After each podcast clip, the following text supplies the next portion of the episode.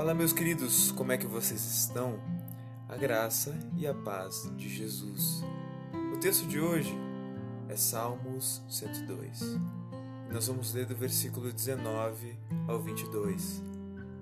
Pois olhou do alto do seu santuário.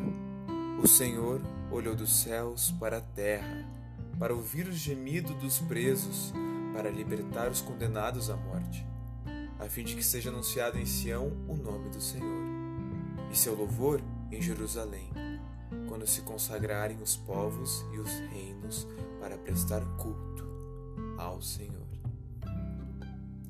O tema de hoje é saciar para adorar.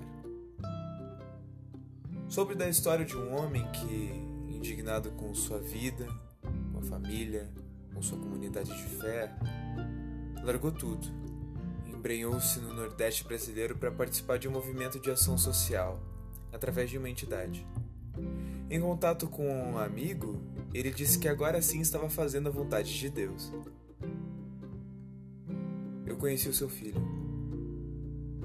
E a tristeza no olhar de um jovem abandonado, com perto de 20 anos de idade, e que teve que assumir as rédeas de um lar, apoiando sua mãe desolada e só, não me permitem afirmar com a mesma convicção de que agora sim ele estava fazendo a vontade de Deus. Vemos na palavra de Deus que a ação social está presente sempre. Ouvir os gemidos e libertar os cativos faz parte da nossa missão. Ela exorta, devemos nos preocupar com o órfão, a viúva e o estrangeiro, que é a verdadeira religião é a religião pura e imaculada diante do nosso Deus e Pai. É esta: visitar os órfãos e as viúvas nas dificuldades e não se deixar contaminar pelo mundo. A gente encontra isso em Tiago 1,27.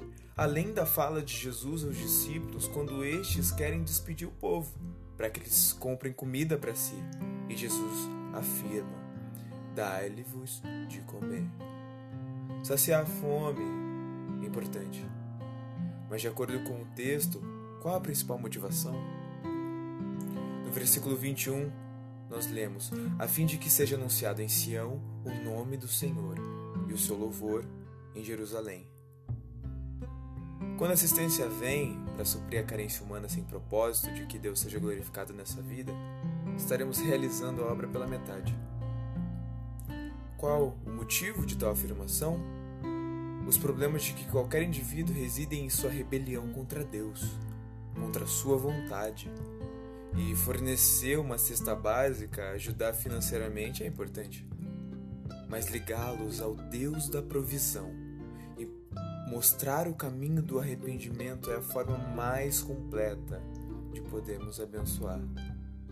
Sim, podemos e devemos dar sopas, pães, cafés, doces, mas devemos lembrar de que a cura verdadeira ocorrerá quando do outro lado o necessitado se transformar no irmão.